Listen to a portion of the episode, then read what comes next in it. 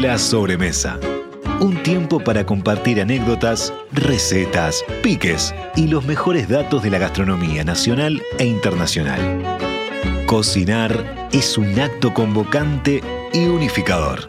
La sobremesa, con la conducción de Karina Novarese en Radio Mundo, 1170 AM.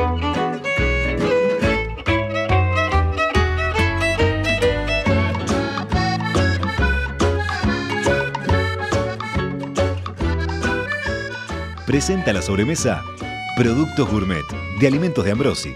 Más de 50 años en la mesa de los uruguayos.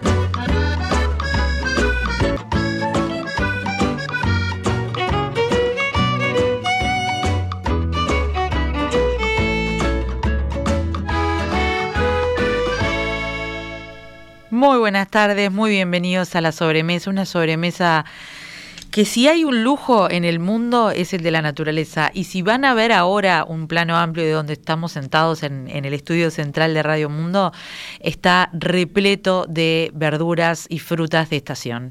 Eh, que bien, bueno, ahora les voy a contar más, porque la idea, la idea de hoy es justamente eso, ¿no? A ver, es charla de todos los días, en las casas cuando se arman los menús, en la feria, cuando se conversa con el feriante, con el productor. ¿Qué está pasando? Bueno, vamos a hablar un poco de los precios, pero vamos a hablar también de esta maravilla que nos da el otoño. Eh, y que desde hace tiempo, desde acá de la sobremesa y desde una cantidad de actores que están trabajando muy bien en Uruguay, se está incentivando para que comamos de verdad productos de estación. Y cuando pensamos que el otoño es aburrido a nivel productos, esta mesa es eh, la prueba de que no es así. Mm. Eh, acá tenemos sobre todo verduras, pero también hay frutas muy ricas. Eh, y más allá de las de las de los momentos específicos como, como el que estamos viviendo ahora, que también derivan de una sequía extensa, de un momento extraordinario, Vamos a hablar un poco de esa dinámica, ¿no? Eh, de, lo que comemos. Vamos a empezar a preguntarnos por qué lo estamos comiendo ahora. ¿Por qué lo elegimos? ¿Lo elegimos bien, mal? ¿Nos salió caro o barato con respecto a qué? Tengo tres invitados de lujo este, para hablar de este tema. Eh, Gaby Miconi. Gaby Micone es eh, una cra. Es cocinera, es directora de Gaucha Estudio Cocina. Hace mucho tiempo queríamos traerla y justo ella tenía clases siempre a la misma hora, pero ahora eh, estamos felices de contar con ella. Desde hace mucho tiempo viene trabajando en, temas no solo de cocina y cocinar, sino de concientizar con respecto a lo que comemos. Eh, y para dentro de unos pocos días ya nos va a, nos va a contar, tiene programado un, un taller que les recomiendo especialmente porque une todas las patas, ¿no? Eh, la recolección, la cosecha. Y el cultivo. Y el, cultivo y la, después la cocina. Sí, y la cocina. Vamos a, bueno, buenas tardes a todos. Gracias, Cari, por, por la invitación, por la insistencia, porque tenía hace, ya ibas a venir. hace tiempo ganas de venir y, hoy pude concretarlo. Un placer estar acá. Eh, la idea es acercar a, a, la gente, a todos, a la naturaleza, salir un poco del asfalto y entender eh, de una manera activa y en contacto con la naturaleza qué nos conviene comer en otoño. Además de Gaby, que los estoy presentando ahora rápidamente, pero nos vamos a, poner enseguida a conversar con ellos, está con nosotros Cayetano Milesi. Él es productor em, y, productor premium, diría yo, este productor orgánico. Em, y, de qué, contanos de dónde, de dónde está, dónde está tu chacra. Desde hace mucho tiempo vive en una chacra, me decía, pero recién hace cinco años se dedica exclusivamente a hacer todas estas maravillas que estamos de acá, salen de su, de su chacra. Bienvenido, Cayetano. Bueno, muchas gracias por la invitación. Eh, la chacra está en el paraje Cuchilla de Rocha, eh, Sauce Canelones. Acá nomás, pero no tan acá nomás. Sí, son 30 kilómetros. Bueno, es cerca. Sí, es sí, cerca. sí, bastante cerca. ¿Y cómo se dio este cambio de vida para vos eh, que saliste?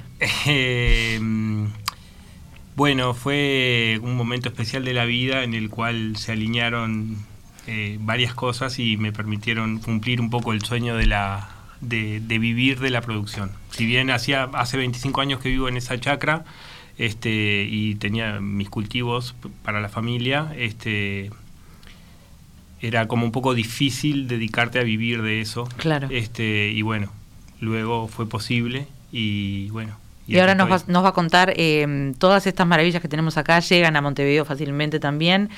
Estás en una feria los miércoles, la de Salto y Maldonado, me dijiste. Salto y Maldonado, la feria agroecológica que hay ahí de la red de agroecología, eh, frente a la Figari. Los jueves estamos en la feria que está enfrente al Parque Posadas, que también es otra feria de la red de agroecología.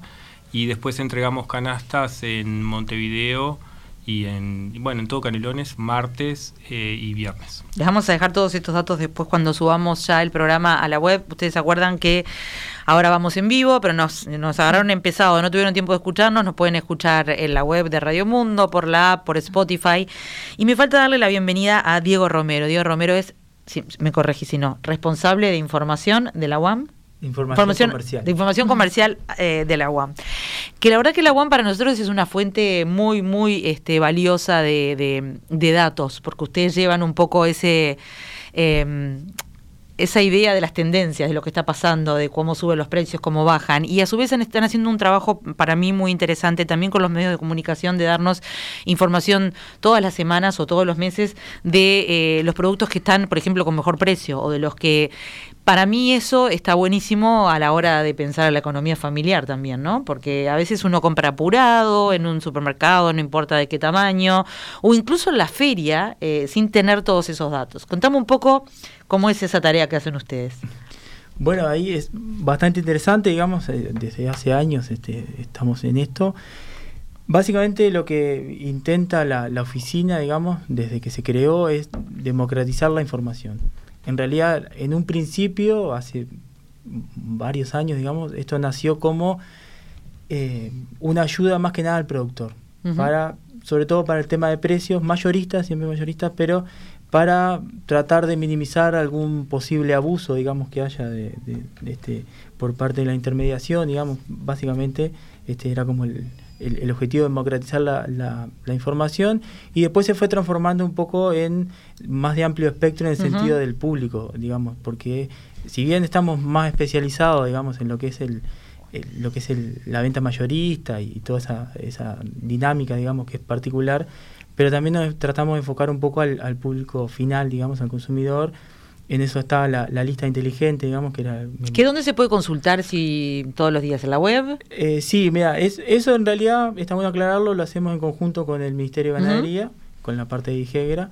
O sea, está en la web de la UAM, uam.com.uy, en la web del Ministerio, y si no hay una página que es listainteligente.uy, que ahí está siempre colgada la lista eh, vigente, que son nueve productos que salen cada 15 días, que intenta, digamos, este tener un pool, digamos, de, opciones que sean lo más eh, beneficiosas, digamos, en el sentido de, relación precio-calidad. Exacto. ¿Te acordás de los de los últimos nueve o los, tenés, lo, vemos? Los, vemos. tenemos acá. Ah, mirá, estaba pronto. En realidad, ahí y siempre hacemos énfasis en alguno de esos productos.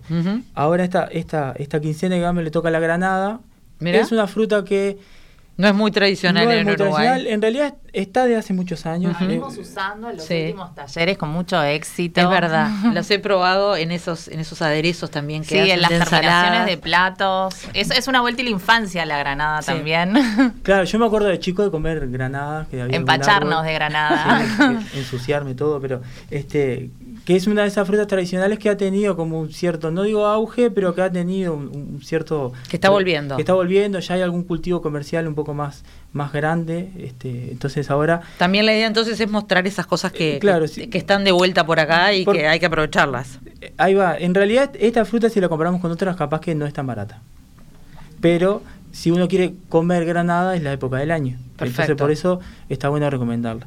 Después, por ejemplo... Rinde mucho la granada también, ¿no? Usás muy poquito para terminar una sopa, una ensalada, un plato de olla. Sí, tampoco tenés que comer la granada entera, sí. Eso lo dice Gaby. Vos te la comías entera, pero así. No, yo me tomaba el trabajo de, partirla. se abre y después, claro, pero esos granitos se pueden utilizar en varias preparaciones y rinde un montón. Sí. claro, incluso hay muchas este, cocinas tradicionales que lo utilizan, digamos, de los creo que de los persas ya se utilizaban. Toda la cocina de Medio Oriente termina sus platos con, entre otras cosas, granada. Y a mí me acaban de desayunar que la granada era de esta época, así que agradecida. Sí. Perdón, ¿y el resto? Después, dentro de lo que son hortalizas de hoja, digamos que eh, acá vemos una, una parte, digamos, este, o, un ejemplo son de los productos que se recuperan más fácil, digamos, ahora que veníamos eh, hablando de, los precios, digamos, como son de cultivo más, más corto, de ciclo más corto, este, y las condiciones son bastante buenas, digamos, más allá de que seguimos con déficit hídrico, pero este, las temperaturas son un poco más favorables y eso, entonces estamos recomendando acelga, albahaca y lechuga especialmente. Justamente tenemos todo eso acá. Eh, zapallitos que nos salvaron la vida a nivel precio. Que, que son uno de los productos que vienen ahí mejorando, también gracias a, a, lo que es la producción de salto, que es lo que nos abastece estos productos en invierno, en gran medida que está arrancando, digamos, ahora mayo seguramente va a ser el, mes que tenga más mucha Ah. más presencia. Ah, mira, me está dando una noticia interesante, porque yo tenía el recuerdo que el, zapall- el zapallito después de marzo abril era difícil de conseguir, y ahora estamos consiguiendo muy buenos zapallitos y zucchinis, pero no sabía que esto era capaz que producto de, de que siga más tiempo por, porque se está produciendo bueno. en salto. En realidad ha habido un fenómeno en muchos productos de, de desestacionalización eh, o de alargamiento del ciclo, ya sea por más tarde o más temprano, digamos. Eh, Salto es parte responsable de eso, digamos, porque tiene, si bien eh, son lo- los, Los- pocos lo- kilómetros, digamos, pero las condiciones son mucho más favorables que acá, tienen más horas de luz, este, la amplitud térmica es, distinta, tienen un poco más de temperatura, entonces nos permite que estos cultivos que en nuestras condiciones a campo en invierno son inviables, este, con alguna técnica como los, lo son los, los invernáculos podemos cultivar. Este, si bien el sur tiene también, pero Claro, están más claro. especializados y son los que nos van a traer ahora este, el tomate, el morrón, que antes no existía en, en invierno. Hablando de todo lo que acabas de decir, bueno, la, la- la fruta es la pera también, o la fruta de... no, el, ¿de la- qué era el- eso? el membrillo. Ah, el membrillo, qué Ay, rico. Otra obvio, fruta otoñal, digamos. Polémico el membrillo.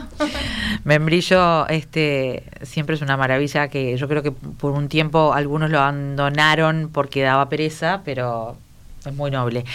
Hablando de todas esas frutas, Cayetano, nos podés poner un poco al día de que esto todo salió ahora, evidentemente, como se puede ver por, por lo verde, eh, y también tenés unos tomates maravillosos ahí.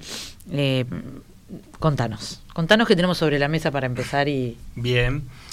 Eh, mm, sí, qué, todo el- qué belleza. ¿Viste? A mí me emociona. A mí- esto, a mí- yo me quedé- emociona hace ver esto. eh, eh, Y ahora vamos a hablar de que todo tiene que ver con el libro Tierra, que, que Gaby también fue parte de este libro, así que ahora, ahora vamos a- hablamos de eso. Pero contanos un poco. Bueno, todo es cosechado hoy de mañana. Este Ah. es eh, bueno, tenemos de todo. Eh, por ejemplo, desde acá tenemos eh, lechuga eh, roble morada, acá tenemos eh, guacatay, tomillo. Pará, parame un segundo ya, porque ¿qué es Huacatay? El guacatay es, es un- una planta aromática eh, que se utiliza sobre todo en, en- en la cocina del altiplano. Ah. Este, se usa para salsas, sopas. este, Perú, Bolivia. Sí. Nunca lo probé. O bueno, Sí. lo voy a haber Para probado hacer infusiones seguramente. está buenísimo para, para perfumar una sopita, una comida de olla. Eh, agua saborizada. Bueno, Las hay que investigar Huacatay y se consigue ahora en Uruguay. Sí, sí, ya son los últimos porque está empezando a aflorar. Este, Porque son más de verano. Son más de verano. Este, después anda muy bien también para combatir nematodos, se hacen preparados na- naturales. ¿Para combatir? Eh, nematodos que son como unos, eh, unos pequeños gusanitos Ajá. que afectan a las raíces de algunas plantas. Ah, perfecto. Entonces es- también sirve como... Doble eh, sí, alimenticio, sí, pero también eh, sí. en la propia producción. Ahí va. Después tenés Después eh, tenemos- lechugas de todo tipo. ¿Esta es una lechuga, por ejemplo? Esta es una lechuga. Una mega sí, lechuga. sí, Una esta- lechuga larga, ¿cómo esta se es llama? una lechuga que se plantaba mucho antes, Es este, hermosa. antes que salieran como las, las variedades nuevas. Esta se llama criolla o, o- o romana también. La verdadera Ah, lechuga. Claro, En pero un ahora uno ve era así.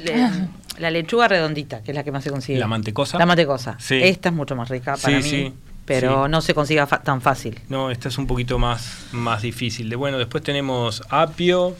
Eh, la- tenemos cale. las- Espinaca rastrera. que ah, espinaca, ¿Cuál es la- qué- espinaca rastrera, Más, es más esta. ¿Cuál es, la, cu- ¿Cuál es la diferencia? Contá. La hoja es más, eh, ¿Más atrevida, no, más turgente, más Ajá. gordita, Más suculento. más suculenta, más sabrosa también. Claro. ¿Y por qué rastrera? Porque Porque crece Bien al ras. Bien al ras, sí. Este es- es- es- viene de Nueva Zelanda Ah. y, y origi- va, no sé si originalmente desde Uruguay salió para todos lados desde ahí, pero está en las islas de, de Cabo Polonio. Este, los pescadores, los loberos Rocha que iban a... Naturalmente. Sí. Sí. eh, Bueno, sí, que los algo- alguien lo tiró, pájaros, sí, sí, sí. Este, y, y bueno, y de ahí este, ta, los pescadores la sacaban cuando no había pasto para los animales. Y bueno, y ahí se fue extendiendo las semillas, eh, crece en Cabo Polonio ya en la costa y a otras partes de Rocha, ¿no? Y después tenemos unas rúculas que no les puedo explicar. Algo que me acaba de hacer eh, descubrir que sabe como muy a limonado, pero es una es de Ah. hoja. ¿Cómo se llama? Esa se llama cedera. ¿Esa que la que está allá adelante? A ver. Ah, aquella, no, ¿o eso es albahaca? Levantate tranquilo y la buscamos, dale. Sí, bueno, está Bueno, está por acá ahí, está, ahora la sí. buscamos. Pero yo Eh, nunca la había probado y después- es espectacular. Tenemos eh, tomates antiguos, eh, el tomate higo, tomate blanco. Una variedad de este, tomates. El tomate higo que nunca había escuchado siquiera. este, pero sí. es eh, el, el sabor es más de tomate, más de es higo, más es una mezcla. No, es por la forma, higo. Ah, es por la realidad. forma, está. Pero es bien dulzón es- ese es bien tomate. dulzón, ahí va. Eh, Más que así. Claro. Tenemos tomate araña, después tenemos mallilles, que estos son eh, africanos. ¿Y, Es- qué- y co- cómo se consumen, Gaby, vos? ¿Qué- ¿Sabés? Bueno, Yo yo, no los bajo, bajo sugerencias de calle los hice salteaditos. Ajá. Con acedera y unas verduras que me compartió el otro día. con- en un salteado sin demasiada complicación, con un poquito de aceite de oliva, sal y pimienta, queda increíble. Espectacular. Esta mesa lo que así a simple vista nos demuestra son dos cosas. Miren los que son los zapallos también, ¿no? De dos colores. Bueno, no, no sé si se llaman zapallos. Sí, Eh, sí, son calabazas. calabazas. Uno es moranga y el otro es zapallo gris. Bueno, la variedad que tenemos, más allá de que obviamente esto no es lo que se encuentra todos los días en cualquier feria, pero hay mucha variedad que se puede conseguir. En otoño, para sacar ese mito de que en otoño es un aburrimiento, yo lo tenía también ese mito, porque yo decía, naranja, banana, este, que naranja ahora está medio brava para está medio brava para consumir la naranja en estos días, cualquier cítrico. La variedad es impresionante, o lo que tenemos que abrir es un poco la mente. Gaby, ¿vos cómo organizás tu cabeza cuando se viene el otoño a la hora de aprovechar lo mejor que da el otoño? Porque siempre veo que en tus cursos, este, sí realmente aprovechás lo que hay, ¿no? Ahora vamos a comer espárragos porque es época de espárragos. Ahora Bueno, primero eh, me parece que lo más importante es aprender sobre la estacionalidad de los vegetales y más que la estacionalidad, que no es algo rígido tampoco, como decía Diego, ¿no? Es algo bastante oscilante, entender el contexto, en el, el entorno, ¿no? ¿Qué es lo que nos rodea? Que a veces en la ciudad se nos hace un poco más difícil, por eso la idea con Gaucho es empezar a, y con, con Calle empezar a llevar a la gente más cerca de, de los cultivos y de la realidad que vive un productor también. Eh, y entender qué es lo que nos conviene comer también, ¿no? Eh, y bueno, esto, el otoño para mí es sinónimo de zapallos, peras, membrillos, variedad de hojas verdes, los últimos tomates que van quedando, eh, hierbas que bueno, generalmente no sabemos cómo usar y es muy importante cuando tenés hierbas usarlas eh, en muchas preparaciones a la vez, hacerte un aceite de hierbas, tener tu pesto, eh, tener tu agua saborizada con guacatay, por ejemplo, aprender a hacer pancitos o bizcochitos caseros donde también eh, los intervengas con Es importante lo que vos decís, Gaby, porque a veces la gente va y compra un manojito de una hierba cuando no produce en su casa o algo y dice, bueno, lo usé para tal plato y después ¿qué hago? Y la realidad es la que vos decís, hay que hacer todo para que no se pierda ni una sola hoja. Sí, dar ideas también, ¿no? Creo que, que esto es importante, eh, eh, impulsar el consumo de vegetales, dando a conocer nuevas combinaciones, donde nos sintamos un poco más libres y podamos jugar a aplicar aquello que nos, que, que- que nos hace sentir algo, ¿no? No sé, a mí me gusta, por ejemplo, el limón y pienso, bueno, ¿qué cosas me llevan como a esa acidez, a ese perfume que encuentro en otoño? Y volvemos un poco a ser niños también porque nos atrevemos a jugar y a salir de como de esa estructura de que esto tiene que pegar con esto y aquello con lo otro. Y es más, bueno, con lo que me da la naturaleza en la estación entre sí, esos sabores se van a llevar bien siempre. Y ahí te pregunto si no es posible también romper otro mito, porque con todos estos verdes, este, aquello de que la ensalada es en verano, la- las buenas ensaladas ricas, eh, con buenos aderezos, con todo esto. Bueno, lo que decías, tiene el, el otoño que nos permite incluir cosas tibiecitas. Yo recién Claro. fui a comer a un lugar cercano y pedí una ensalada y era toda fría la ensalada. Entonces pedí, como tenía calabaza y tenía unas cositas más, eh, tenía una variedad de zapallos que me pareció muy interesante. Zapallitos, eh, zapallo, tenía zapallo criollo y demás. Me, me parece muy lindo cuando alguien se anima a mostrar la variedad de, de, eh, un cultivo en el plato, que me los calentaran, porque ya no estamos en tiempo de comer solamente cosas frías. Y eso ya eh, te da como, eh, te alberga un poco en lo que vas a comer, ¿sí? Te da ese clima más de hogar, de, de casa, que es lo que generalmente eh, Sí, la- estamos la comida confort estamos también tiene todos estos verdes, Sí, eso sí, los colores y los colores. Fíjate la mesa que tenemos, ¿no? Eh, esto ya te tienta a querer probarlo, así en crudo como está. Eso seguro, y yo ya empecé, pero ahora vos andás pensando, te dejo así como, como de ver, porque tenemos que ir a una pausa. Eh, ¿Cómo usarías esto? No todo, pero ¿cómo, cómo usarías en, en un menú más o menos. Ah, es lo primero que pienso. A nivel lo veo, empiezo Contame qué, qué, menú le recomendarías a, la gente en base a alguna de estas cosas. Exacto, así les damos piques. Y ya volvemos a hablar con todos nuestros invitados. Vamos a la pausa y sí, vamos a hablar de precios. Y vamos a hablar de precios, pero más allá de lo que se ve ahí en los, en los carteles y que a veces nos, en estos días capaz que nos deja un poquito asombrados a los que tenemos que ir a comprar, hay razones algunas puntuales y otras estructurales. Así que venimos a hablar de eso enseguida a la sobremesa. Cuando los ingredientes están buenos, comer rico es una papa. Pulpa de tomate gourmet, del envase directo a tu plato. Elegí alimentos de Ambrosi, productos uruguayos. Si querés comunicarte con la sobremesa vía WhatsApp 091 525252 y por las redes de Radio Mundo 1170.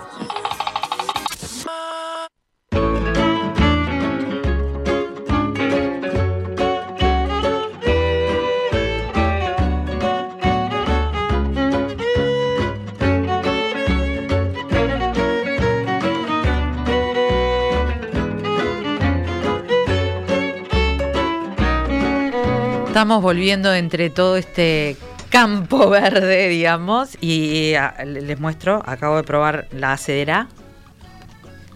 Es deliciosa, así, sin em, nada, sin aceite, sin nada, y me imagino cómo será con todo el resto. Parece de lejos una ruculita, pero la hoja es más larga. Y tiene un sabor a limonado delicioso. Así que bueno, recomendada. Em, ahora tengo que tragar. Espera. Les decíamos que veníamos con el tema un poco sí de los precios, em, eh, pero no solamente para considerarlo en esta coyuntura que, sí está más complicada.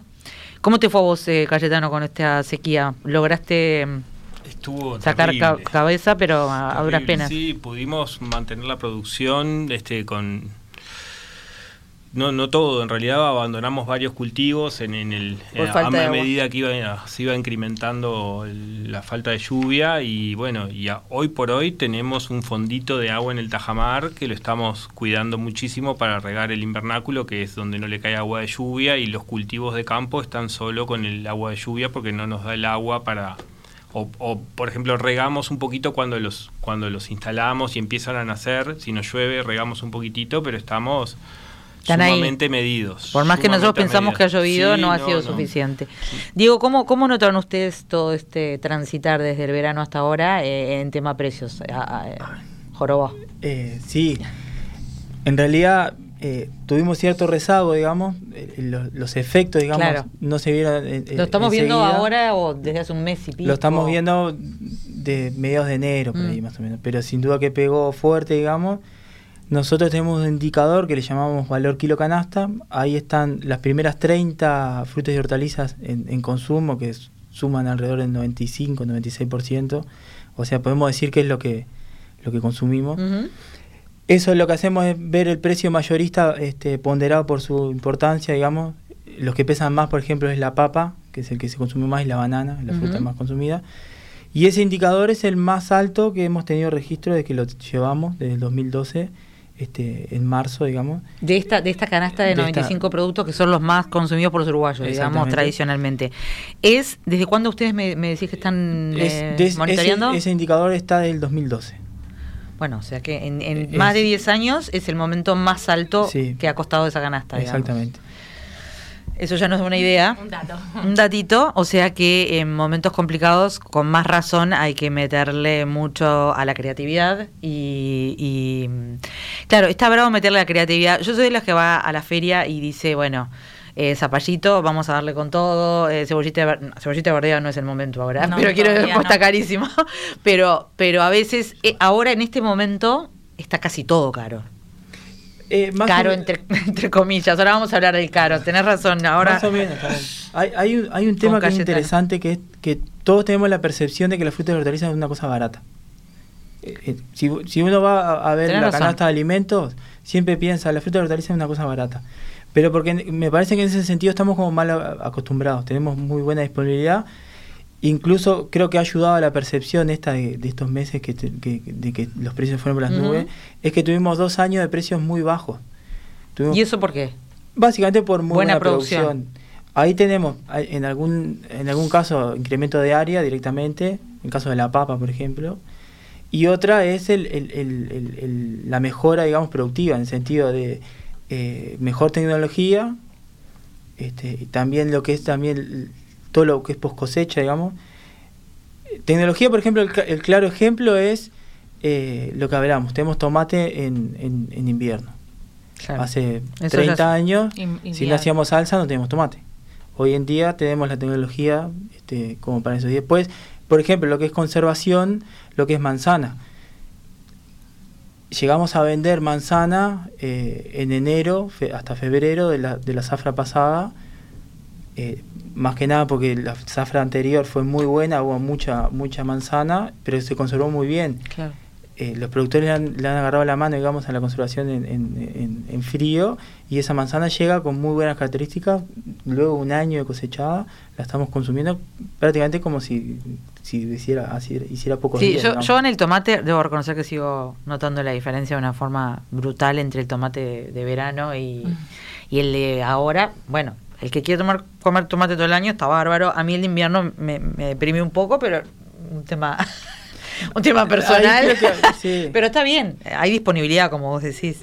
Eh, Cayetano, vos al principio, antes de, empezar el programa, me decías, está bueno ver un poco, vos, hablabas de precio, eh, calidad, calidad-precio, esa relación, eh, y vos hablabas de qué es precio y de dónde viene, ¿no? Este, contanos un poco desde tu perspectiva de productor. Que... Sí, creo que en, en, lo que es orgánico, nosotros estamos como un poco por fuera del problema de los precios, porque los precios son constantes todo el año. No, no sube y baja con oferta y demanda como si sucede en el mercado modelo y en los productores convencionales. Entonces nosotros tenemos una cierta estabilidad de precios que es buena para los consumidores y buena para los productores. En ese sentido, nunca vas a pagar un tomate no sé cuánto estaba el tomate en el momento más caro de, este... más de, más de 200 el kilo. Más de 200 pesos el kilo. Y acá eh, valía 120 pesos. Ah. Entonces, por ejemplo, pasaba que gente que... Claro, en verano capaz que te resulta, entre comillas, caro, pero de, ahora no. Sí, en realidad como es estable, este, no, tenemos. Entonces, por ejemplo, venía gente a la feria que por lo general no consume productos orgánicos a ah. comprar porque los precios estaban más baratos que la feria convencional. ese es un dato, señores, yo no me había enterado. Eh, entonces, este el tema de los precios podría, sería para un programa entero, porque en realidad lo que sucede, o por lo menos yo lo veo así, capaz que vos tenés otra visión, en esos, o, lo que veo más con, mis vecinos, ¿no? que son productores convencionales y que son rehenes del mercado modelo. Entonces hay una falta de planificación en lo que se planta, entonces hay excesos de, cosas en determinado momento y eso genera que el precio baje.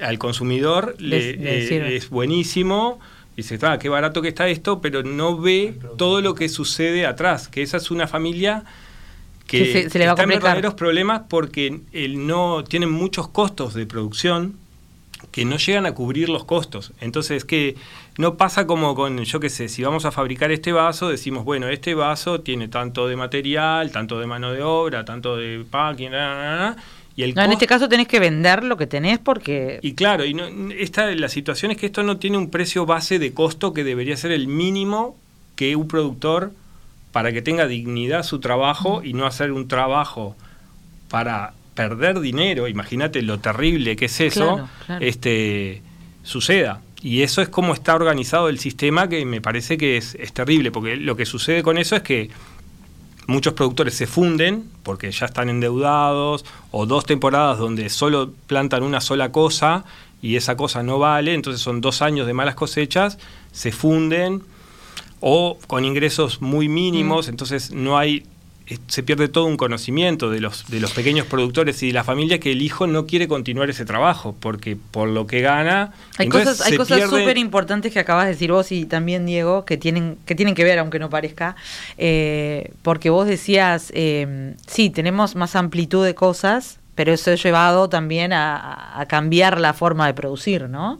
Eh, lo cual para el, para el consumidor entiendo que es, que es importante, también hay que tener en cuenta los dos puntos de vista, pero hasta cuál es el límite, ¿no? Para, para el productor. Eh, Creo que lo más difícil ese es el problema. Encontrar el precio equilibrio, digamos, que sea beneficioso para el consumidor porque pueda tener acceso a, a fruta de calidad y pero con un precio más o menos razonable, pero que a la vez que, que tengan en cuenta el costo de producción y que, y que no sí, la dignidad del trabajo y que no tengamos el éxodo rural que seguimos teniendo eh, y vos dijiste algo que es interesante y es que nosotros en un país muy carnívoro en general tendemos a pensar que a qué cara que está la lechuga o qué cara que está la no sé qué la espinaca cuando en realidad tal vez no está cara. Lo estamos comparando con qué con una eh, colita de cuadril, porque en realidad la, colita de cuadril no es barata tampoco. Entonces, eh, eso está bueno tenerlo en cuenta, y ahí voy a Gaby, pero no, no, no solamente por el precio, sino viendo esta mesa y viendo lo que vos ves en no sé, en comercios, en ferias, ¿qué, ¿cuáles son tus, tus platos de otoño, los que podés, qué nos sugerís? ¿Qué nos sugerís a tanto que, tanto que nos cuesta a, a los que tenemos que armar qué se come en casa, este, eh, elegir? Bueno, en, en, verdad me parece que no puede pensarse la comida por fuera de lo que nos da la, la, tierra en cada estación. Eh, eso es, es, algo que deberíamos, como bueno, partir de ahí, ¿no? Entender qué, qué tenemos para comer. Eh, en, no solo en el día a día, sino también cuando armamos una, propuesta gastronómica, un menú. Yo ahora este, vengo de una apertura de Franca, que es un lugar acá hermoso en, Plaza Cagancha. Hacemos la celebración del primer mes de, puesta a punto mañana. Y pensamos eso, ¿no? En la apertura también, mostrar qué tenemos en, otoño. Hicimos zapallo en almíbar en, conserva para hacer con unos pinchitos de queso colonia. Eh, después vamos a tener también panes de campo con distintos dips, que los dips, todos los dips los hacemos en base a verduras de estación. Hacemos un pesto, después tenemos... Eh, una, una crema de zanahorias, eh, tenemos un hummus de zapallo, tenemos una sopita de boñato y miso, es lo que lo que tenemos y buscamos Y todo lo que acabas de decir no son crema ni no, o sea, no son cosas No, no, está bien si lo querés comer, pero, simple de hacer es lo que está aprovechando lo que tenés ahora. Sí, y, y, trabajamos así este con los productores, siempre hablando y este bueno, uno de los principales proveedores que tenemos también que es de la red agroecológica es em, el, lugar de Paul Bennett, Ecomercado, que es el autor, uno de los autores junto a Marcela Barut de tierra. un libro que hicimos en los años de pandemia, que bueno, es, siempre volver al mismo tema, ¿no? Todo nos lleva a lo mismo. Eh, ver qué tenemos que usar en cada estación, cómo. Eh, algo que a mí me sirve mucho siempre es tener eh, ya verduras asadas como eh, tip. o sea, por ejemplo, la berenjena o, el zapallito o lo que sea. Todo lo, que podamos ya lo tenemos adelantado. Este, Cuando decís asado. ¿es entero o cortadito y grillado? Si puede ser eh, entero, si es algo de un tamaño muy grande como un zapallo, lo tenés que cortar en gajos, pero el zapallito, el zucchini, lo podés asar entero si querés, y o sea, lo tapás con papel aluminio, horno, horno bajito, y va a ser como más rico va a quedar. No todo es servido, a eso voy. Mm que es nuestra este, idea que teníamos de por eso aburría no tanto nos la las verduras, ¿no? Este, y si haces Porque ahí le había sacado todo, quedaba todo en el caldo, como Sí, y a veces, bueno, cuando yo no estoy en casa, que mis hijas hacen sopas o cosas así, ellas ya saben que es agarrar el mixer, es procesar un poquito de las cosas que ya hay asadas, le ponen agua y ahí ya tienen una sopa. Y que las sopas las podés terminar con una ensaladita o con unas hojitas por encima, con algún pesto o algún frasquito que tengas de, alguna, algún aceitito preparado también. Este, que las ensaladas no tienen que ser frías, también que podés tener peras asadas para una ensalada, que podés tener remolacha asada para una ensalada, algún nabo. También tenemos unas remolachas deliciosas ahí. Están buenísimas, que podés hacer jugos con todos estos vegetales que ahora están tan, tan de moda. Eh, que podés terminarlos también con, algún tomatito fresco. Eh, tenemos muchísimo, muchísimo para hacer y me parece que lo más importante es pensar eh, en esto, ¿no? Que, que, la inventiva siempre viene bien cuando tenés un montón de vegetales que van a jugar bien entre sí, no necesitas una receta súper explícita, necesitas más conectar con los sentidos y con ver qué es lo que te gusta, dar de probar, que es un trabajo que hacemos mucho en, los talleres y ponernos en un lugar más activo donde todos, más allá del trabajo del, productor, seamos productores de nuestro propio mm. alimento seamos conscientes de lo que estamos comiendo también y de, dónde viene. Mencionaste Franca, ahora después de la pausa quiero eh, que nos cuente un poco Gaby porque está en nuestra lista de, invitados próximos y es una es un nuevo modelo de, trabajar también la gastronomía. Este, un modelo diferente. Ahora nos contás. Vamos a una pausa y volvemos porque tenemos mucho más para hablar de todas estas maravillas del otoño reconozco, mis estaciones favoritas siempre son las intermedias, aunque ahora eh, el mundo me las está robando un poco, pero aprovechemos el otoño y volvemos enseguida con esta sobremesa.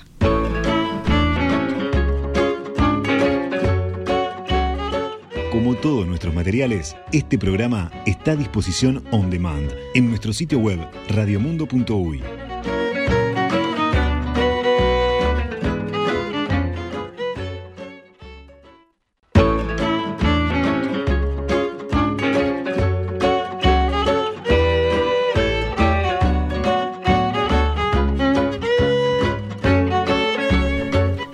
mucha charla, mucha charla acá en, la sobremesa y yo mientras tanto, miren cómo tengo marcado el libro con cucharas. Eh, les recuerdo, es el libro Tierra, que el año pasado tuvimos un programa entero para hablar de él, así que lo pueden ir a buscar a los archivos. Eh, es un libro que les recomiendo muchísimo porque está muy bueno en la lectura y en la concientización, pero también tiene unos, unas recetas maravillosas. Eh, y acá elegí algunos así que estaba mirando rápido. Involtini de zucchini, es una delicia, la probé. Este, y, y, lo que hablábamos recién con Gaby, ¿no? Que todas estas recetas son una guía que después capaz que no la haces exactamente igual, pero lo haces en vez de con una hoja verde, con otra hoja verde. Eh, en este caso, sopa verde con rabanitos encurtidos, se hace con espinaca, pero eventualmente se podría hacer con acelga. Hay un curry verde que es muy bueno también para, para aprovechar todo. Acá tenía un curry, ah, se me fue lo tenía por ahí. Bueno, la gremolata, que la, tuya es fabulosa, la gremolata en este caso con perejil, limón, ajo. Esto te levanta cualquier cosa. Puede ir con acedera la, la gremolata, que ah, queda buenísima. Me exactamente. Y este en particular, risotto, risotto de puerros, limón y queso pecorino. Mm.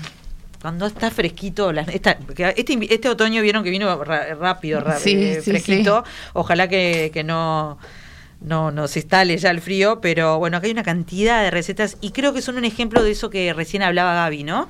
Eh, ahí te pido ayuda, Diego, para dejarlo por ahí. Em, es ver lo que tenemos y empezar a, meterle cabeza, ¿no? Eh, quería hablar un poco con, con Cayetano y con todos eh, de esto, de esta diferencia que, que, ya la hablamos, me acuerdo con Paul el año pasado, pero está bueno recordarla entre qué es agroecología, porque yo te presenté como orgánico y orgánico es algo muy específico que no es agroecología. Así que contanos un poco. Bien. Em, nuestro emprendimiento es un emprendimiento agroecológico eh, con también base de permacultura y de agricultura biodinámica. ¿A qué le llamás permacultura? Y ya, definime todo. Bien. Eh, bueno, capaz que empezamos eh, con la diferencia entre orgánico y agroecológico. Vale. Este, yo lo, no sé, lo veo como si fuera una, como una carrera de salto alto, ¿no? Donde vos tenés eh, lo que es eh, la producción orgánica tiene esta altura y la producción agroecológica tiene esta altura que tenés que saltar. Eh, la producción orgánica implica que no usas venenos, digamos, que eso está buenísimo, pero deja de lado todo un montón de cosas que son importantes para, para el medio ambiente y para el, para el ser humano en, su conjunto y toda la naturaleza, ¿no? Por ejemplo, vos podés tener un monocultivo de frutillas, no usar veneno, y eso es orgánico. Pero, este, digamos, lo bueno de agroecológico es que vos tenés como mucho más diversidad de plantas todas mezcladas juntas. No sé si viste algunas fotos de las que mandé, viste como que es invernáculo, no es, no tengo solo tomate, tengo 40, 50 plantas mezcladas, que eso permite que todos los haya mayor diversidad.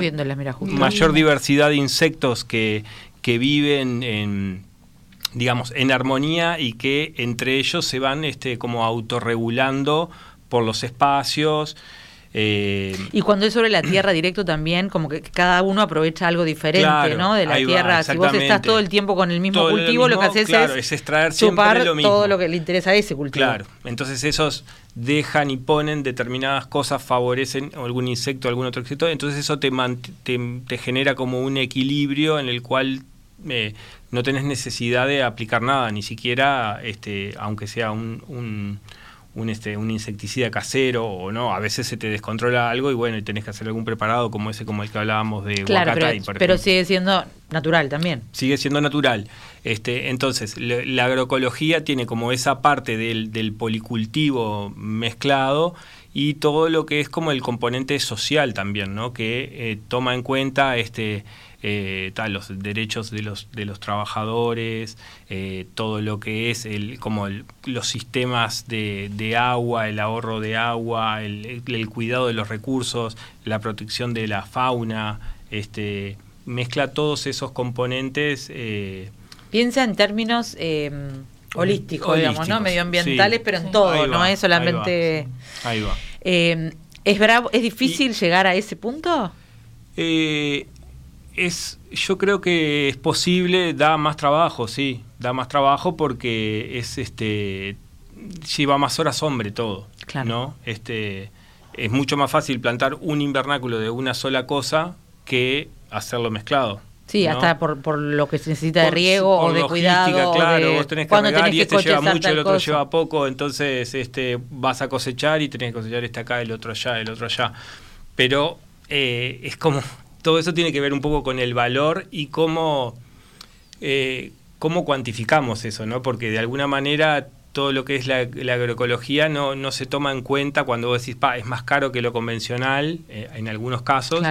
Eh, no toma en cuenta todo lo otro que sucede en relación al medio ambiente, a la salud, digamos, tiene todos unos costos indirectos, la, agricultura convencional, de contaminación de aguas, este, bueno, de pérdida de suelo, este, bueno, en la salud humana, que no se toman esos costos. Entonces es como una comparación un poco injusta, porque deberíamos... hablamos de valor... Claro, claro, la cuestión es que todavía las comparaciones hay que hacerlas porque obviamente sigue habiendo mayoritariamente eh, cultivos tradicionales, pero esta es una elección que puede hacer el, consumidor consciente.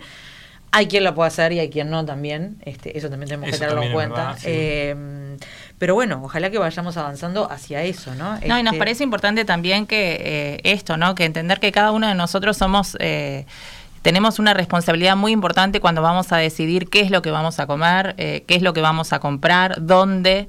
claro, para, para empezar, yo diría, este, está bueno tratar de lo que hablábamos contigo, ¿no? De elegir lo que está mejor en una estación, ojalá que mejor de precio, o lo que está eh, capaz que no es lo mejor de precio, pero es la única estación que, lo vas a poder comer también, ¿no? Entonces, eso está bueno. Y después dar estos pasos, empezar a, aprender sobre, sobre lo que vos recién nos comentabas, sobre agroecología, por qué, hasta por qué me sirve, por qué al final no gasto más, o sí, no sé, cada uno tiene que hacer su, su propio. las futuras generaciones también, ¿no? Porque como decís, ah, hoy compro este zapallito que vale menos plata que este otro, pero digo, ¿qué le va a quedar a mis hijos? ¿no? Este, cómo va a estar la, naturaleza, el ambiente. Entonces como, es como abrir un poco la cabeza y también valorar en qué cosas gastamos, porque por qué un, vaquero vale X o una cosa vale X y eso porque tiene una marca de vida que es súper interesante, hay que tenerlo en cuenta. Claro.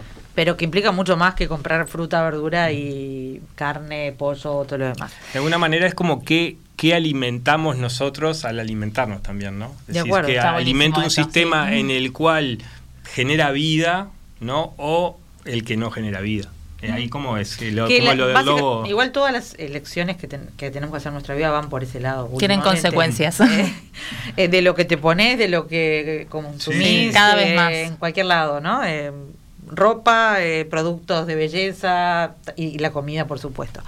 Quiero aprovechar estos últimos minutos para hablar un poco de, cocina, porque sé que a los tres les gusta este, comer rico.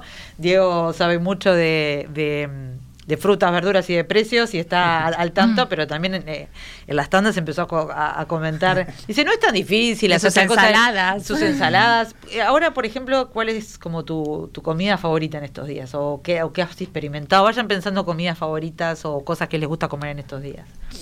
Ah, eh, sí, yo ahí capaz que soy un poco más gordo, digamos, porque como- me gusta la verdura, pero siempre le pongo alguna otra Está cosa bien. que no es prohibida, pero no está tan bien, pero sí, a mí me gusta, me gusta inventar, No, todo digamos. está bien para mí, ¿eh? Ojo, eh, Sí, simplemente sí, es buscar la libertad. el, el- el otro día en la oficina estaban hablando de espárragos, decía, ay, no sé qué hacer con espárragos. Y yo le decía que cualquier cosa queda rica, digamos, pero eh, el espárrago es muy rico para una salsa para hacer para, para hacer eh, fideos, nomás, hacer unos tallarines Sí. con una salsa y tal, si le, le ponía un poco de crema doble queda riquísimo. Está- primavera el espárrago recién. Sí, no, no, pero porque ya hay alguno y- Ah, eh, importado y estamos viendo que, que, que se viene la época, pero este pero yo noto eso, que hay mucha gente que no se anima este, como mezclar. experimentar. Yo creo que ahí lo heredé de, de mi madre y mi abuela que hacían inventos en la cocina, hacían cosas, no me acuerdo. Yo de chico me acuerdo, eh, no me acuerdo, era muy chiquito y yo pedía para cocinar y me hacía un revuelto este, con tomate de- del fondo de la, de la quinta y huevo. Yo me lo, me lo hacía. era como un, Para una frittata, una, sí, Que te dejaban jugar también Era co- bruto co- plato, cocinando, que es lo más lindo. Para, mí, Pero, para mí es bruto plato hasta el día de Hacía hoy. eso y me lo comía como loco de noche, me dejaban ahí Claro. con cuidado porque era un enanito La- chiquito. sí, la importancia que hemos hablado más de una vez acá de, de dejar experimentar a los más chicos, que a veces eh, para las mamás y los papás es un poco difícil porque llegan ahí eh, cansados, pero igual, este, en mi caso siempre, siempre, no siempre, muchas veces los dejé y la verdad que ahora me cocinan a mí, lo cual es un buen negocio, les digo, ténganlo en cuenta. Eh, Quise hacer un comentario de los espárragos importados, por Sí. ejemplo, ¿no? Este, que esto, hablando de, las, de lo estacional también, es como que tenemos la suerte de que no tenemos tantas cosas importadas que producimos acá. Digo, solo se da, No, bueno, eh, se eh, da en algunos está- momentos. Está bueno recordarlo. Eso, eso está buenísimo. Pero ahí cuando pusiste eso, que nosotros como que no tenemos tanto problema con la huella de carbono, de, de las cosas que no son de estación y que vienen de lejos. No sé de dónde vienen esos espárragos, pero deben ser de, de otro Perú, continente. No, No, Ah, de. Perú. Está, otra estación y un montón de kilómetros. Y bueno, esperemos la primavera. No tenemos la necesidad de comer espárragos ahora. no, yo No, realmente no tengo que me- necesidad porque me parecen muy caros en este momento todavía, pero, Pero- está- Además, es verdad que pero está. algunos, sí, sí. Sí, no, no, pero están- no es solo el costo que pagamos, No, sino no, no, no, todo pero el transporte que tiene. sé, decir, bueno, pero tenemos todo esto para comer. es- esperamos a los necesidad espárragos uruguayos no, que le damos una ayuda al productor uruguayo y no. De acuerdo, de Eh, acuerdo. Es esas cosas que hay que, hay que estacionalidad, tener en cuenta. Pero, ¿Sí? pero hay un detalle que está muy bueno que a veces no nos acordamos. Nosotros separamos, le, le decimos, la- la- lo que son tradicionales, por decirle algo, pero son las especies que por, por razones edafoclimáticas, digamos, crecen acá. Nosotros somos bastante autosuficientes. Nosotros No, no. calculamos que entre un 3 y un 5% es importado, digamos, para complementar la oferta. Digamos que desde el punto de vista de soberanía y seguridad alimentaria Es importante. buenísimo eso. Y a veces no... ¿Incluye no- la banana eso? No, Ah. Claro, La- porque la banana casi no hay lo acá. que no Claro. crece, digamos, acá, la banana encabezada Claro. por excelencia, digamos, llega a ser un 15, un 16% de la oferta. Este, Pero todo lo que es de huerta en general es de, es de acá, salvo Sí. que tengas una mala época de algo. sí, no, e- este año... Este año no es el ejemplo. un sí, año sí, a veces tenés cebolla de no sé dónde y a veces tenés papa de no pero sé dónde. en los últimos años hubo algún año que no, no, no, no tuvimos que importar ni papa ni zanahoria, que si nos íbamos 10 años atrás venía Sí, es verdad, más. es verdad. es Ahora verdad. vamos a volver por, por esta coyuntura, digamos, seguramente algún porcentaje un poco más alto, este, pero igual la papa ahora entre un mes, cuando empiece la papa de- a, a cosecharse la papa de otoño, Ya es nuestra. va a tender a, ya hay un poco, digamos, pero va a tender a normalizarse, lo que es este, las hortalizas de hoja, ni que hablar, ya estamos acá el ejemplo, digamos, pero este, a veces no- nos olvidamos de eso que somos... Este, Que es, que es importante, lo que que se llama la soberanía importante. alimentar. Es verdad, sí, porque si estás importando absolutamente Mm. todo, ahí sí que estás mucho más todavía eh, dependiendo de los precios de otros, ¿no? Sí, Este, yo- eh, la, la palta es un ejemplo porque está muy de moda, pero yo cada vez que veo la criolla, que seguro que viene de acá, Sí. está saliendo una criolla deliciosa. Les digo para que lo prueben, la no la salsa criolla, la, la palta criolla, no sé si digo bien el nombre, sí, pero sí. así se le llama Sí, las, las grandes. está deliciosa.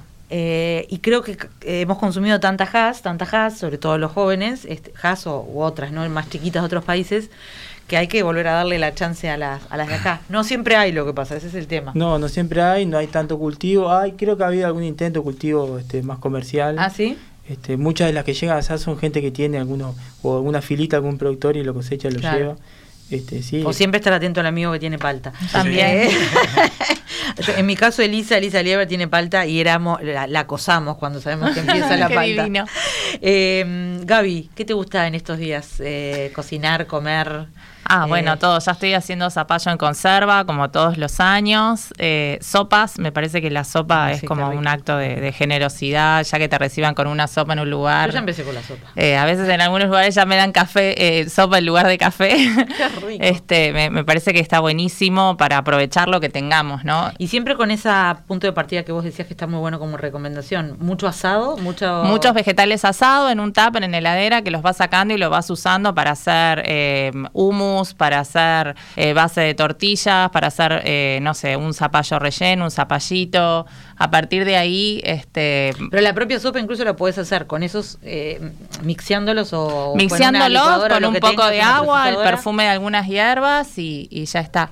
Suficiente. Bueno, y esto es un poco lo que, lo que vamos a hacer en el taller del sábado 6 de mayo en Sí, ahora la comarca. Que demos todos los datos de todas las cosas que Eh, nos vamos a ir a pasar el día, eh, des- partimos desde Gaucha y nos vamos a la comarca ahí en Sauce con Calle que nos va a guiar a conocer de qué se trata lo que nos da la naturaleza en, este, en esta estación y vamos a cocinar con, eh, con mi amiga Nortuño, cocinera y pastelera argentina, este, que bueno, Ahí- ahí viene por de propia, visita. ahí por propia experiencia, yo hice con ella un curso con- también en Gaucha, eh, que era más de cosas de pastelería, pero me fascinó la forma en que ella lo encaraba. Eh, nada era tan así... eh, regulado como la pastelería que entiendo que será necesario Era en la pastelería casos. más fácil de tu vida y Sí, más rica. una maravilla y combinó una cantidad de, por ejemplo, de harinas que yo no había probado. eh, eso como que sale más naturalmente y queda muy delicioso. Creo que es su, su, su impronta, ¿no? Sí, Eh, esa libertad en cocinar, en disfrutarlo, en, en que la receta no sea algo rígido, estático y, y- y pasarla bien, divertirte, que es un poco lo que queremos todos, ¿no? Estar más tiempo en la naturaleza, comer más rico y, y sentirnos mejor. Para todas estas cosas, eh, eh, recuerden, Gaucho Estudio Cocina, lo encuentran así, Gaucho Estudio Sí, Cocina en así, Instagram. gracias. Reverdecer.ui en Instagram es todo lo que está haciendo Cayetano y si no, vamos a dejarles el celular 098-920-857. En el caso de la UAM, está todo en, en la web de la UAM, está también en canal, ¿cómo se llamaba? El, Lista inteligente Lista inteligente punto UI, que se los recomiendo para porque siempre viene bien recordar que está, más allá que uno debería saberlo. Sí, no se enseña mucho en la escuela últimamente. No, bueno, y- capaz que ahora sí. Mm. En mi época no se enseñaba. Y alguna, alguna, siempre tiene alguna recomendación de cómo elegirlo y cómo conservarlo. Ah. Sobre todo porque no, no todo va a la heladera, no toda la fruta les gusta el frío, digamos. Es verdad, nosotros a Este, veces tendemos a todo la heladera. Yo Sí. una vez vi que guardaban papas a la heladera y yo dije, no, no sé, no es necesario, ¿no? yo siempre la guardo afuera.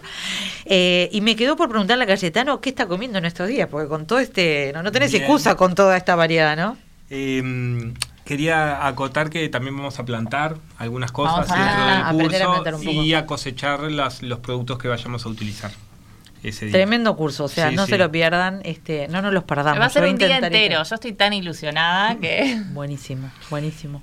Eh, en estos días que estoy, estoy aprovechando las cosas que ya son las, eh, el último tiempo, ¿no? Como, como los machilles, esos que hablábamos hoy, Sí. que hago el saltadito, como contó Gaby, también los se comen crudos en ensalada.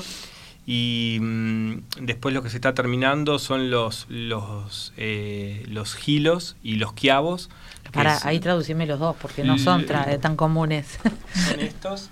Estos son los, los quiabos, se le llaman eh, quimbombo también, o ah, ocras. Kimbombo lo Ocras. había escuchado. Ahí va. La ocra. La ocra. Ah, muy africano, ¿no, ¿No es? Son africanos, Ah. sí, sí. Pero no, no sé si probé. ¿Cómo, es, cómo sabe? Parecido a Ay, que... Es difícil. Los Ah. hebreos comen, ¿Eh? los árabes también comen. ¿no? Los árabes Sí. comen también, sí. Y bueno, este, entonces como que siempre cuando se está por terminar algo aprovecho a comer más eso porque Porque estos tenés que son, esperar son hasta el los año que viene. últimos, Como sí, las sí. saudades de... Sí, ahí va, vamos a Sí. decir, ta, se terminan y bueno, y ya no están tan lindos como al principio Claro, también, entonces... claro. Pero hay que aprovechar todo. Hay como mucho eh, descarte que no va por un tema capaz que de, de calidad, pero que en realidad para comer está muy bien. Y es increíble la variedad de tomates y de, y de pimientos. los que hay, tomates-. Bueno, sí, también los, los tomates son los últimos. Tomates grandes y tomates, no sé cómo se llaman, los cherry, cherry, sí. pero de diferentes Sí, colores. de diferentes colores. Bueno, ajíes también, ahora estoy a, a pura conserva y secado y salsas de, de picante. Acá el ejemplo que trajo Cayetano es importante también porque Gaby siempre lo destaca y es que cuando uno piensa en la comida también la ve y es importante esta combinación de colores, ¿no? O sea, te Mm. alegra la vida eh, sí, un sí. plato que tenga Hermoso. diferentes colores de todo tipo. Y nutricionalmente- Eh, nutricionalmente siempre tiene que Es ver. garantía de que no, está es, que elegir no la- es casualidad. Por lo menos lo, lo más, colo- lo más colorido. Exacto, digamos, y no es casualidad que haya diferentes colores en diferentes momentos de- del año. Quiero agradecerles infinitamente esta, esta mesa a, eh, a Cayetano también por tomarse este trabajo de traer una canasta variadísima. Y su Supongo que tus canastas. porque- no, impresionante. Y mm, estas son las ca- canastas así, llegan a las casas si quieren, En ¿no? realidad Así la que- gente elige de la ¿Qué lista de lo que todo lo que hay y lo que, y lo que quiere se la arma a Son un lujo las canastas de Cayetano, la verdad que no, o sea, es cosechado ahí en, en el día, eh, no, es, no es algo para desaprovechar. Y siempre digo también tener la oportunidad de diálogo directo con quien produce tu alimento es algo que en, en pocos países debe ocurrir, la cercanía que tenemos con un productor. Sí, si ya para, si ya para la gente que no vive en Uruguay, una feria barrial común y corriente les parece una maravilla. Eh, te juro, mucha gente, incluso francesa, de Estados Unidos, te dice, qué divino eso que tenés una feria ahí, porque yo voy a la feria, mi feria barrial. Eh, pero ya eso no es común en todos lados hoy en día. Este, Mm. eh, así que No, esto somos es un privilegiados, paso más somos privilegiados en eso. Gracias a los tres, gracias Diego por, por todos estos datos y bueno, incentivar a que traten de, de seguir mirando estos datos que, que- que se actualizan cada 15 días, pero a veces hay alguna cuestión. Acá él también nos trajo, porque esto es más para productores, ¿no? Sí, esto es más pensando en lo que, la- post cosecha. lo que es conservación. Pero está bueno eso aclararlo, digamos, en- en- entre esos piques, digamos, que hay, este, está bueno la, la- datos, digamos, porque nos ayuda a ver cuánto vamos a comprar. Si yo sé que algo me dura, es como esa Y para proyectar las compras también es Claro, importante. si yo voy a comprar frutilla, voy a comprar por poquitos días porque no me va a aguantar. El zapallo Claro. puedo comprar tres o cuatro zapallos y, y aguantar. Ah, eso es súper importante a la hora de planear bueno. para no tirar nada. Planificación no- y conservación de los alimentos. Bueno, acá también enseña, ¿no? Manejo post cosecha de la pera, por ejemplo. Índices de cosecha, índices de calidad. Bueno, hay muchísima información, aprovechémosla. Eh, ya les digo, si eh, se engancharon tarde con esta o alguien se las recomendó y no la pudieron escuchar, queda en, la web en un ratito y ahí van a tener muchos de estos datos de los que hablamos hoy también para poder ubicar a, cualquiera de nuestros invitados. Eh, se viene un tallerazo el 6 de, el 6 de mayo. Cayetano está con sus canastas y sus ferias. Y bueno, también yo te voy ir a visitar ahí in situ. Eh, en la UAM siempre hay cosas muy buenas, es a nivel eh, ma- ma- masivo, mayoritario, claro, mayorista, pero también se puede ir. Pero también se Eh, puede comprar. Se puede ir si se va a Incluso tiempo. ahora tenemos una nave polivalente, digamos que hay otros Ah. alimentos y otros servicios, pero ahí también hay, hay, hay gente que vende al kilo, digamos. Perfecto. Este, y si no, también se puede, o sea, comprando la unidad mínima, o sea, la bolsa o la plancha, el cajón. o ir de a varios, cual- a veces yo digo de a Sí, varios hacer un y hacer una buena compra siempre, siempre vale la pena. Gracias a los tres, comamos de estación, aprovechemos este otoño, aprovechemos esta mesa maravillosa. Gracias y- a vos, Cari, por la invitación. Al contrario, encantadísima. Yo siempre soy la que más aprendo en estas mesas, así que les agradezco a los tres. Y nos vemos la semana que viene. Veremos con qué. Con mucho para aprender, como siempre. Y mientras tanto, esta semana se ponen al día en la web, en Spotify, por donde quieran. Gracias por estar por ahí.